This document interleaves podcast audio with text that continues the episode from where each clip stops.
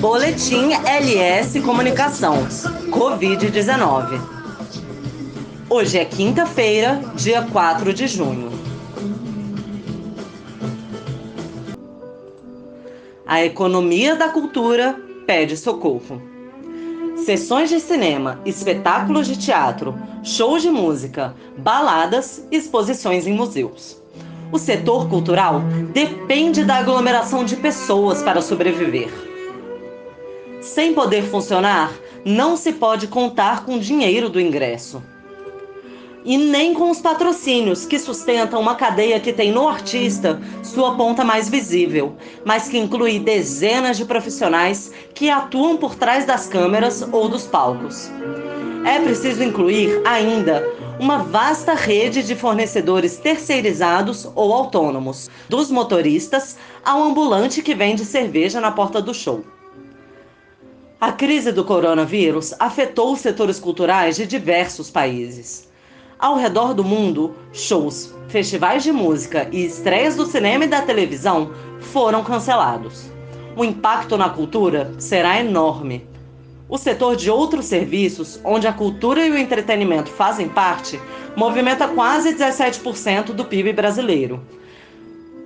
Diversos países no mundo, como a Alemanha, a França e o Reino Unido, já se comprometeram a tomar ações que aliviem o prejuízo causado ao setor cultural.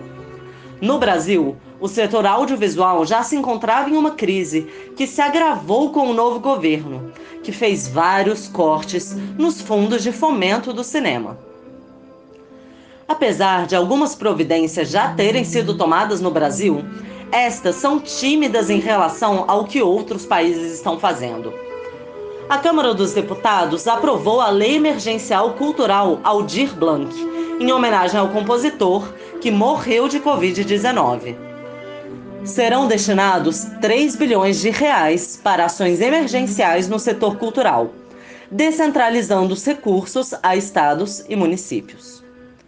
A urgência de uma ação compensatória para a cultura é o alerta dos especialistas. Deixar o setor entrar em colapso significa que o país abre mão de uma indústria que é criativa, inovadora e conectada a valores economicamente relevantes no pós-crise.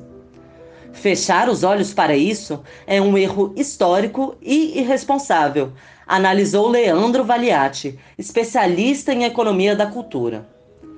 Parece que a nossa melhor esperança é a de que após a quarentena haja uma explosão de demanda, com as pessoas sedentas e famintas por cultura presencial.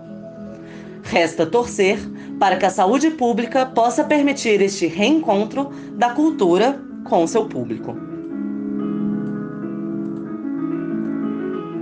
Eu sou a Beatriz Redel e, junto com Armando Medeiros, Larissa Skeff e Paula Quintas, da LS Comunicação, assina este boletim.